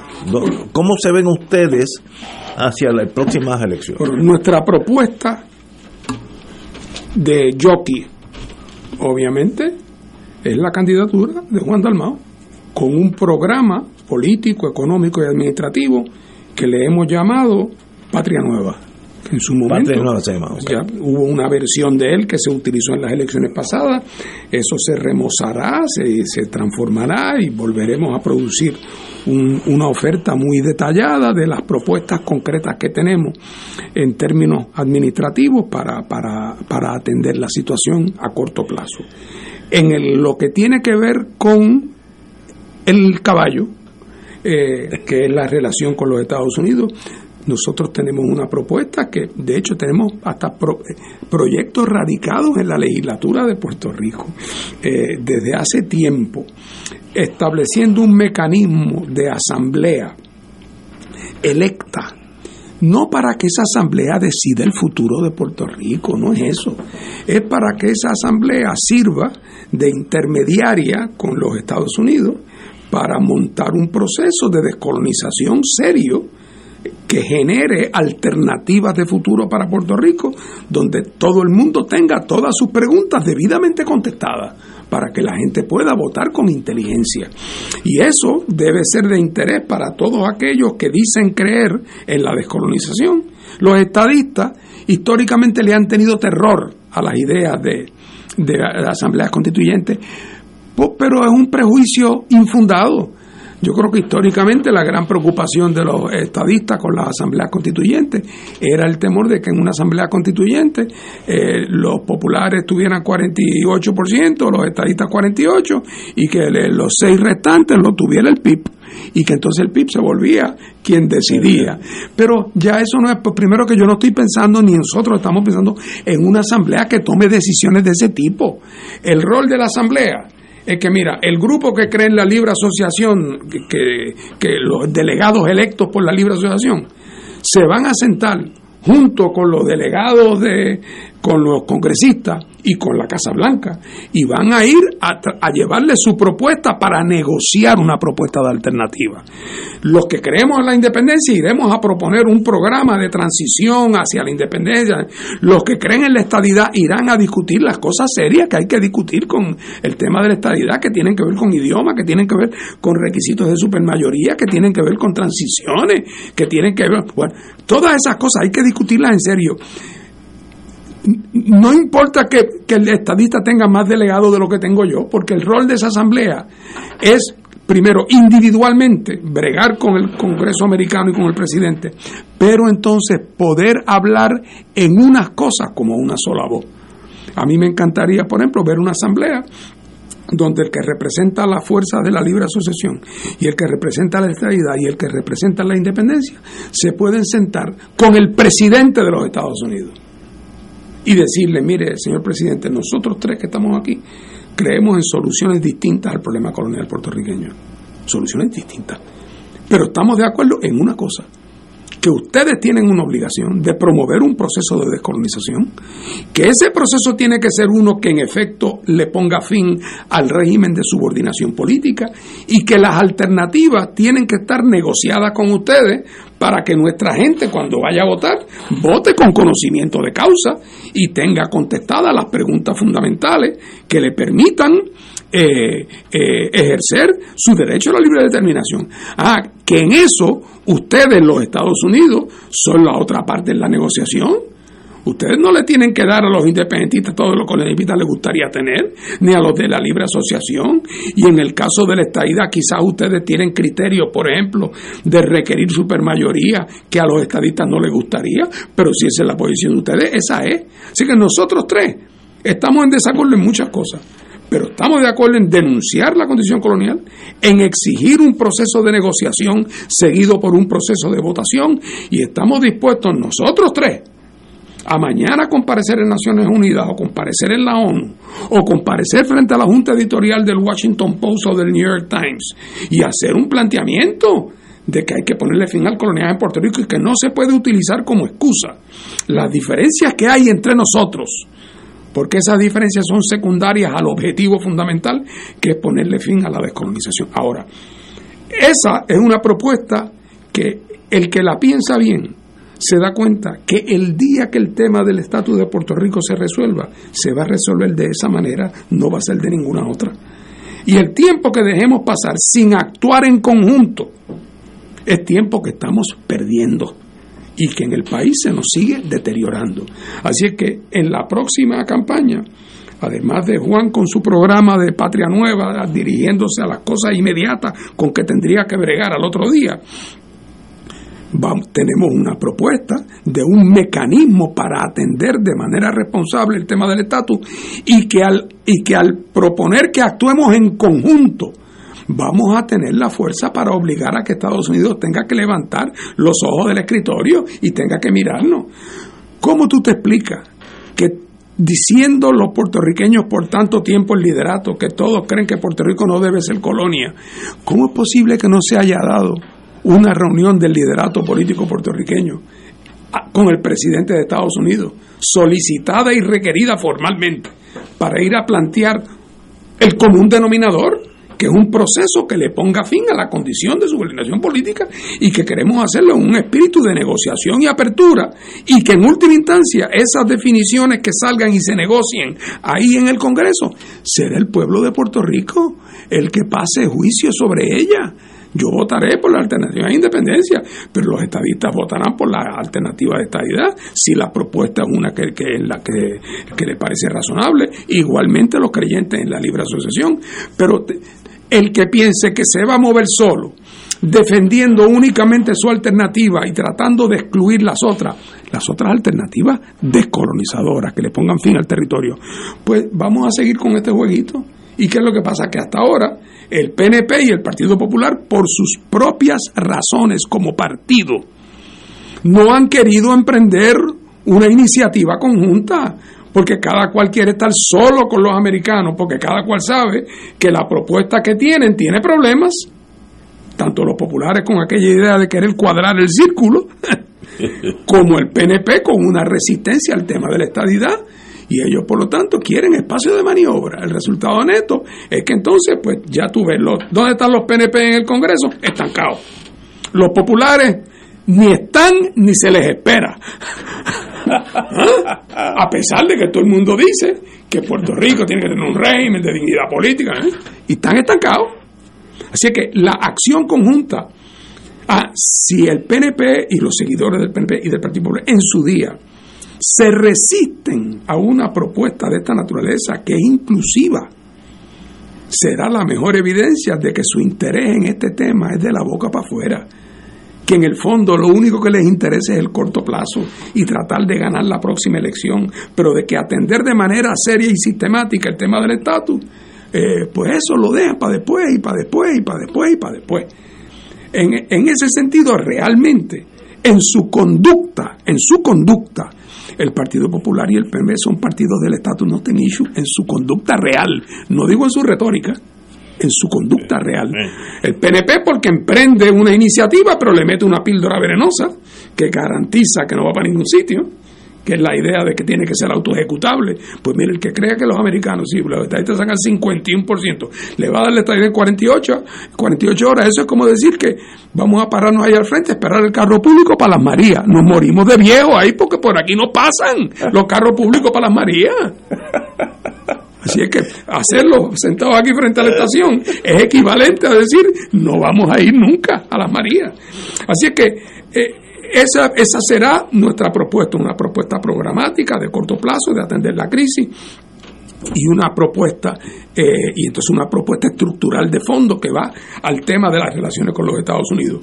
Y otra vez, la ventaja, pensaría uno, es número uno que la gente sabe ya lo que pueden dar el Partido Popular y el PNP que para colmo de cuentos, todavía si tú me dijeras, bueno, es que ahora esos partidos vienen con ideas nuevas y planteamientos nuevos. Ah, bueno, pero lo último que yo oí es que al nieto de Hernández Colón le preguntaron, el, que es la estrella ascendente, le preguntaron por el tema de la situación colonial de Puerto Rico y él interrumpió al periodista y dijo que eso de que Puerto Rico era una colonia era una opinión. No, en serio. Lo dijo. O sea que estamos hablando de estados de negación, ¿verdad? Entonces, gente, esta es la gente, esta es la gente que quiere ser comisionado residente. Y es la juventud, porque y, a personas jóvenes que tú no pensarías. Bueno, pero lo que te quiero decir es que en estas circunstancias, ni el PNP ni el, ni el Partido Popular dan ninguna seña de que han hecho examen de conciencia y que tienen propósito de enmienda. Por tanto, eh, se hace difícil contar con ellos para esa Así mismo, porque lo que el país requiere, ellos no están por sus razones en actitud de hacerlo. Eh, y, y, y, además, entonces, súmale que, por otro lado, la propuesta que Juan está haciendo en términos del mecanismo para atender el tema del estatus, es una propuesta que parte de la premisa de que 80 o 85% de los puertorriqueños, bajo sus diferentes versiones, constituimos una mayoría grande que cree que Puerto Rico debe dejar de ser colonia, debe dejar de ser territorio no incorporado, sujeto al poder plenario del Congreso. Sobre esas bases, no me diga que no hay para poder trabajar con los Estados Unidos un proceso responsable si Estados Unidos fuera que es que no le interesa porque quiere que Puerto Rico sea una base militar, pues eso es otro tema, pero ya eso no es el caso. Así que por lo tanto, estaríamos, estaríamos empujando a una puerta que está abierta. Otra vez, quizás resulta que de esa negociación, eh, yo no sé cómo va a terminar. Yo no sé si los estados libristas, los que creen en la libre asociación, conseguirán todo lo que quieren, o los estadistas conseguirán los términos y condiciones que quieren, o los independentistas conseguiremos todas las cosas que quieran. Pero eso será el resultado de la negociación, lo que la realidad produce, el meeting of the minds entre los americanos y los puertorriqueños. Y yo me la juego a eso. Y en su momento la gente decidirá eh, y cada cual votará por la alternativa que crea mejor para Puerto Rico, ya después que esa alternativa ha sido producida por ese proceso de negociación en que todos hemos participado, cada cual atendiendo engordando su vaquita, cada cual atendiendo su propuesta, tratando de convencer que la alternativa de independencia hagan tal o más cual cosa, los, de la libre asociación convenciéndolos de que se concedan tales o más cuales cosas, los estadistas eh, tratando de crear también sus propios procedimientos de hay estadistas por ejemplo que, que, ven una transición a través del territorio incorporado pues esos tendrán su día y su momento para hacer su planteamiento allá adentro. Así es que pero eso sería tomar el problema en serio. Y hasta ahora, con toda franqueza, no, se ha tomado en serio. Eh, y tan no se ha tomado en serio que doña Jennifer, republicana, in good standing, miembro del Congreso de los Estados Unidos, de los 20 eh, miembros del Partido Republicano, en la comisión de, de, la cual ella es parte, que bregó con el proyecto de Nidia, y de Nidia y luego de Jennifer también, Nidia no consiguió digo, Jennifer no consiguió ni un solo voto. Y los entrantes que presiden los comités con jurisdicción de Cámara y Senado han dicho con una claridad que hiere la retina. Sí, eso. ¿Ah? de no te vistas que no va. Por lo menos tan claro. por lo tanto, quiere decir que entonces Pierluisi está entra, ah, que vamos a trabajar ahora en el Senado. Miren, esto va a requerir una iniciativa colectiva del pueblo de Puerto Rico. y además, después de todo, Ignacio, tú no te atreverías si tú fueras el jefe estadista y yo el jefe independentista político. Vamos, vamos juntos. ¿Y qué vamos a decir?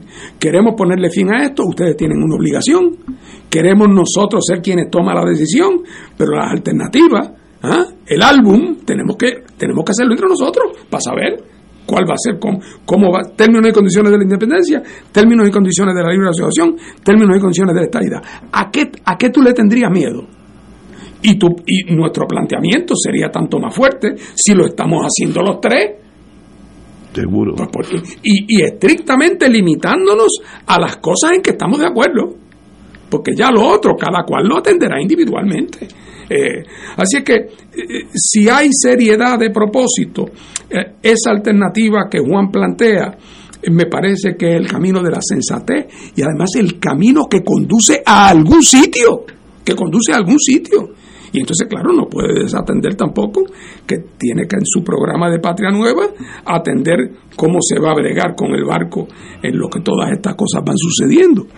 Pero, pero ahí nosotros planteamos nuevo jockey y cambio, un cambio de, de, caballo y, y, sujeto naturalmente a la voluntad de la gente. Aquí nada va a pasar a la larga si no es porque la gente vota por eso. Extraordinario. Vamos a una pausa, amigos, regresamos con este tema. Fuego Cruzado está contigo en todo Puerto Rico. Celebra San Valentín en el restaurante Mar del Caribe con un ambiente acogedor, elegante y la mejor comida internacional. Exquisitos cortes de carne, osobuco, cabrito, chuletón de ternera, gran variedad en mariscos y pescados, langosta, rodaballo, merluza y bacalao. Restaurante Mar del Caribe, calle Loíza, 2444 Punta Las Marías. Recuerda llamar para reservar este día de San Valentín al 787-545-5025. Restaurante Mar del Caribe, tu mejor opción para comer bien. El Consejo de Acción Social Arquidiocesano Casa presenta su programa radial Casa de Todos, difundiendo el mensaje de la doctrina social de la Iglesia cada martes a las 11 de la mañana por aquí por Radio Paz 810 AM. Conoce este instrumento que utiliza los valores y principios del Evangelio para analizar nuestra actualidad social. Velamos por la dignidad del ser humano Casa de Todos, martes a las 11 de la mañana, por aquí, por Radio Paz 810 AM. Te invitamos todos los domingos a la una de la tarde por Radio Paz 810 AM y los sábados a las 7 de la mañana por Oro 92.5 Cuidando la Creación con la hermana Lisi y sus colaboradores. Entrevista, mensajes educativos y dándole voz a grupos que ayudan a cuidar la creación en el mundo. Recuerda por Radio Paz 810 AM, una de la tarde, domingo, sábado por Oro 92.5 FM a las 7 de la mañana. AESA, la pequeña gigante, te invita a sintonizar su espacio radial AESA Informa. Todos los jueves a las 4 de la tarde se estará ofreciendo información relevante a los pensionados y jubilados de Puerto Rico. Te esperamos a esa imparable, auspiciado por MMM Alianza. De todo un poco, con Manolo Almeida, el más ameno en tus mañanas por Radio Paz 810 AM, de martes a viernes a las 9 de la mañana. Notas positivas, salud, ambiente, negocios y entretenimiento. De todo un poco, martes a viernes por Radio Paz. ¡Estamos vivos! Y ahora continúa Fuego Cruzado.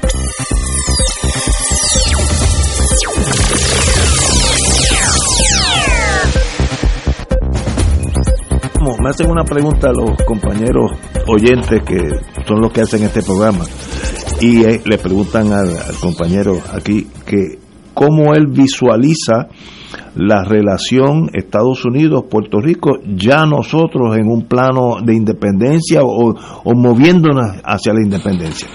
¿Cuál sería la relación Puerto Rico-Estados Unidos? Lo primero que, que digo para aclarar y que lo tenga claro es que el día que tengamos la independencia va a ser porque los puertorriqueños han votado por ella. ¿eh? Obvio, lo digo, o sea que, que el que está me está oyendo y de alguna manera diciendo, oye, y, si me pone la independencia de sombrero, ¿qué vamos a hacer? Pues nadie se la va a poner de sombrero. Eso ocurrirá el día en que resulte que la oferta de independencia que se logre negociar y la actitud de los americanos sea tal que resulte que tiene más apoyo que lo que tiene una de libre asociación o una de estabilidad particularmente si los estadistas puertorriqueños llegan a la conclusión, o muchos de ellos llegan, de que el camino a la estabilidad es un camino demasiado largo y demasiado incierto. Pero vamos a la pregunta. Nosotros empezamos en, el, en 1989, cuando los proyectos Johnston, que fue cuando primero se trabajó en conjunto con, con, con, con el Congreso, en particular con el Senado, y también en la Cámara, pero con el Senado en particular, se trabajaron alternativas concretas de cuál sería la estructura de una transición hacia la independencia. Eh, Paco, que está aquí, trabajó en eso, yo también en aquella época.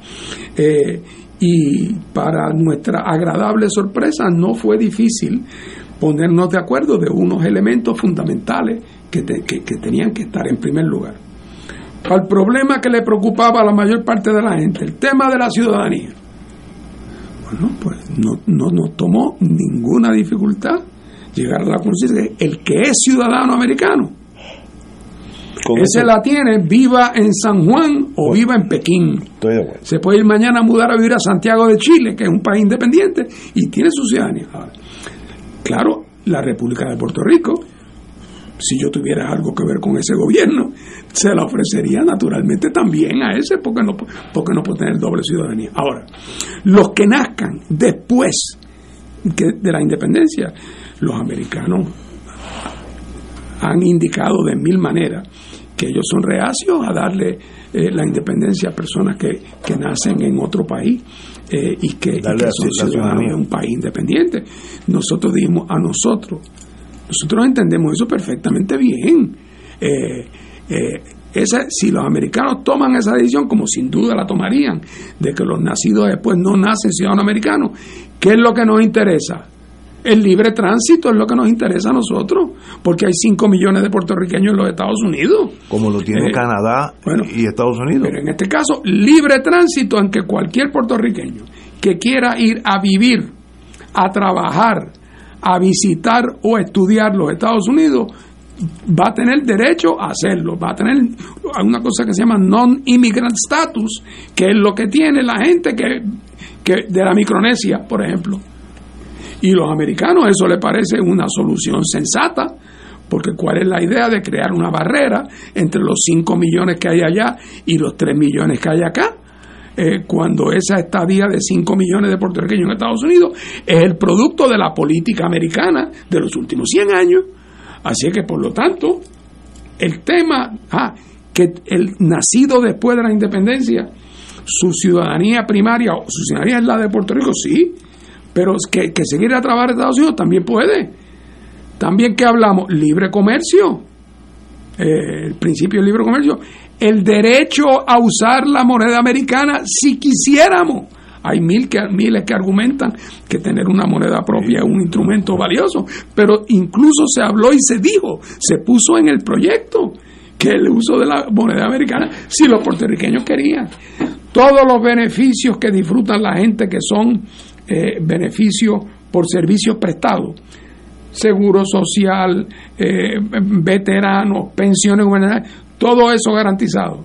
El resto de los fondos federales 10 años al nivel actual de funding renovable y a manera de fondos en bloque, de tal manera que el gobierno de Puerto Rico pueda utilizar parte de ese dinero para financiar desarrollo económico, no meramente para consumirlo. Con respecto al seguro social, de los que todavía no, no, no tienen los años acreditados, se elaboró un mecanismo que permitiría que se transfieran a Puerto Rico los dineros acumulados en cuenta de residentes de Puerto Rico para en un fondo acá financiar un sistema de seguro social de cara al futuro que acabaría estando mejor financiado que el de los Estados Unidos, porque tendría estaría fully funded desde el principio. En Estados Unidos ahora es un sistema que básicamente se paga de las contribuciones que la gente va pagando. Así es que logramos los lineamientos fundamentales. Ahí están y todos con la flexibilidad de que eso es parte de un tratado de amistad y cooperación entre Puerto Rico y los Estados Unidos, los términos, cuánto tiempo corre, o sea, todo eso se discutió, se aprobó, está plasmado en proyectos de ley. Eh, y, ahí está, y eso fue en el 89. Claro, el año que se acabó la Guerra Fría, casi nada. Eh, eh, y, y, así es que, y ahora, en lo que vimos en la discusión rápida y más superficial de este proyecto de, de Nidia, ahí están todas esas conquistas del independentismo, todas están ahí. Y eso que no hubo un proceso de negociación verdadero, como, como debe haber en el futuro, donde eso y mil otros detalles se discutan. O sea, mi teoría es que eso eh, es una decisión tan importante que cada una de las alternativas debe ser objeto de un estudio cuidadoso. Eh, eh, aquí todo el que toma la decisión sobre qué estatus quiere para Puerto Rico debe poder hacerlo no a base de, imaginarse hipótesis, sino a base de un acuerdo el que está ahí en blanco y negro y que la gente sabe a qué atenerse. Y donde los americanos sepan a qué atenerse ellos también, porque esto no deja de ser en parte un proceso de mutua libre determinación, porque ellos también son, ellos no tienen por qué aceptar todas las propuestas que le haga un grupo de los puertorriqueños. Ellos tienen también sus intereses, pero, pero lo sabríamos y ahí estarían en la negociación y puestos sobre la mesa. No hay otra manera de, de caminar que no sea esa. Y al amigo que llama, que no se preocupe, que en su momento él tendrá ante sí una propuesta detallada con el visto bueno del Congreso, previo, de que si vota por la independencia, esas van a ser las condiciones. Pero tenemos que movernos para llegar a poner esas alternativas sobre la mesa. Y eso no se logra salvo a través de un proceso como el que Juan propone. Oye, eh, en este programa uno toca temas que no son de diario, pero generan una reacción. Yo estoy recibiendo, están viendo mi teléfono, se ha prendido, prendido. La gente le interesa oír estos temas. no, no, no estamos hablando de, de la cosa diaria de, fulanito y versus. Y es que bueno que hay gente, hay puertorriqueños y puertorriqueñas. Y tú sabes también en parte porque yo creo que es, Ignacio. Porque como decía Sergio Peñaclo, bendito que en paz descanse, no hay que ser uno de los siete filósofos griegos para uno saber que este Puerto Rico que nosotros estamos viviendo, esto es una estructura que tiene sus días contados. O sea, esta fase, este ciclo de la historia de Puerto Rico, eh, donde todavía el muchacho tiene 60 años y todavía, todavía vive en la casa de los papás y la mamá. porque Porque, que le plancha, porque la mamá le plancha las camisas. ¿Ah? Eh, eh, eh, se ha vuelto un poco grotesco. Económicamente ha fracasado.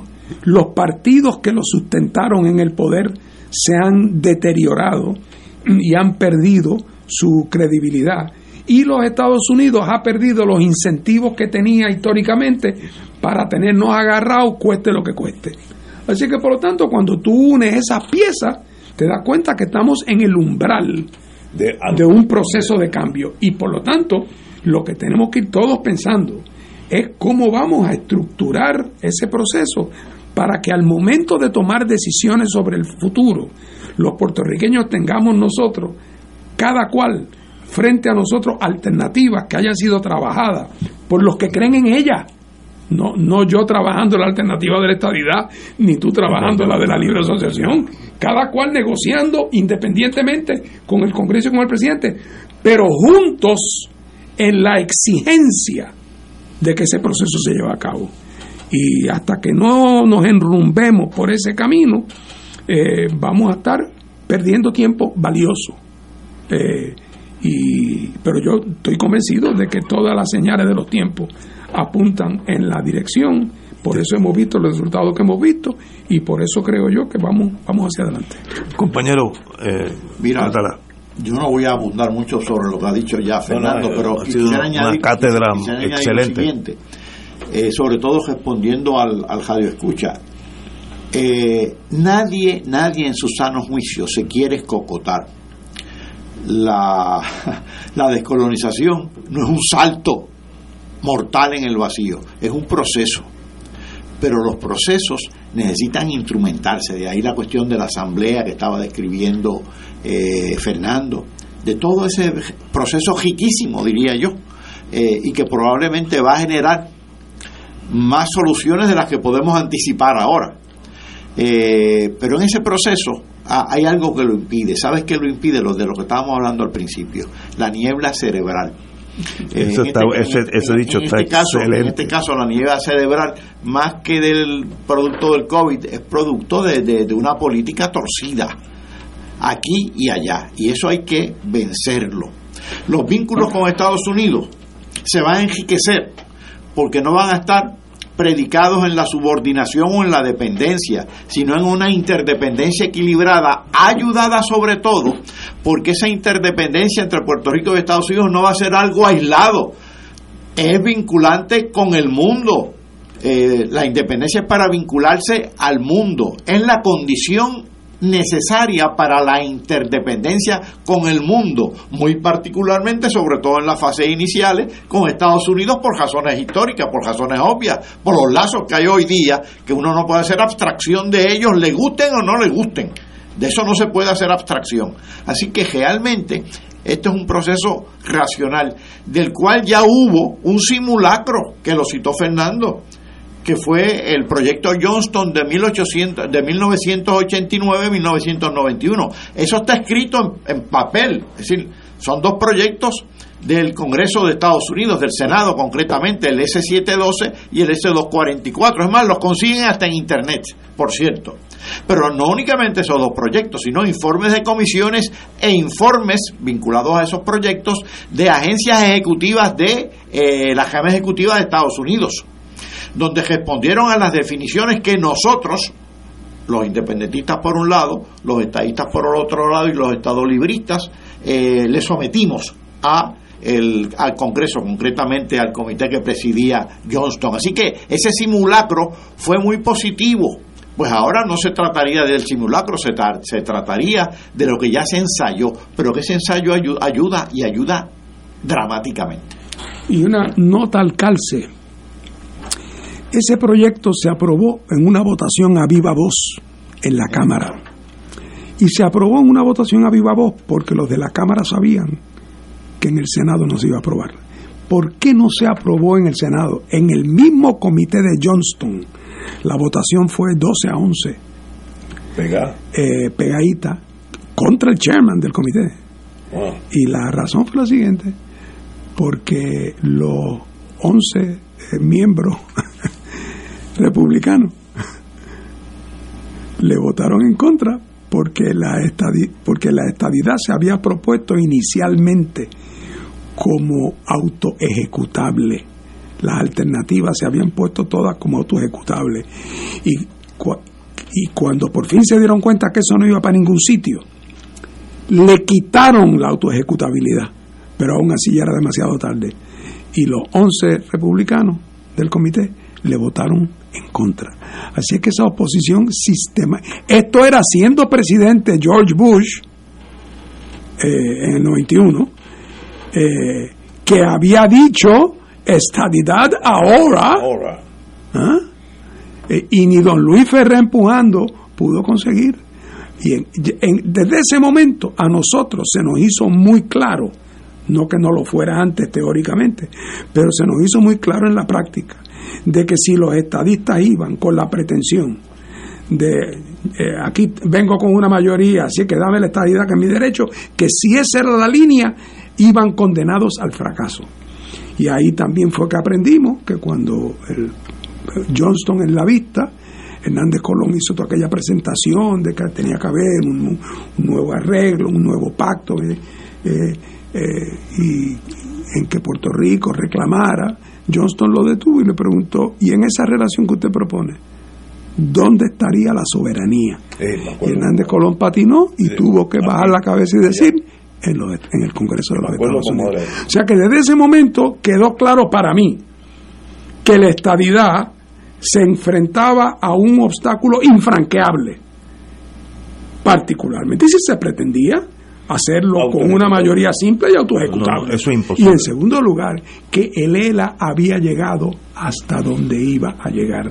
Como cuestión de hecho, es en las vistas del proyecto Johnston donde por primera vez el secretario de Justicia de los Estados Unidos testifica a nombre de la administración diciendo, perdonen la vulgaridad, como quien se orina y no lo siente, que el Estado Libre Asociado lo que era era un territorio no incorporado, sujeto al poder plenario. Que lo han dicho en blanco. De, allá para acá lo dicen ligerito, pero antes de eso eran muy diplomáticos con el tema de Puerto Rico y hablaban de Naciones Unidas y de un experimento en el federalismo, cuando estaban en la etapa de la vitrina.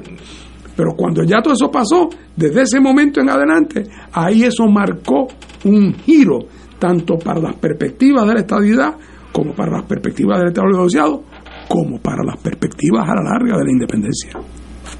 Oye, y que conste, para ese entonces, una, estaba vigente la sección 936, y dos, las prácticas de tiro en Vieques y Husberhout estaban ahí todavía. Esas dos cosas. Y las bases aéreas. Donde único no pudimos adelantar en el proyecto nuestra insistencia en el tema militar. ¿Tú sabes cómo lo resolvimos en la Cámara?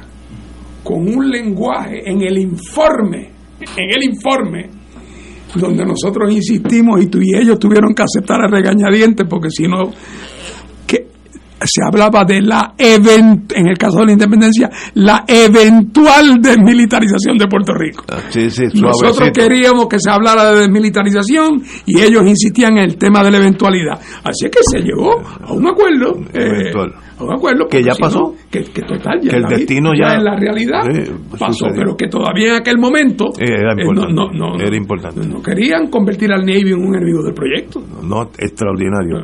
Excelente he aprendido mucho de ese mundo de la izquierda que yo conozco tampoco, pero qué bueno estar aquí y oírlos ustedes hablar. Así que un privilegio que estén aquí con nosotros los lunes. Muchas gracias. Señores, nos tenemos que ir.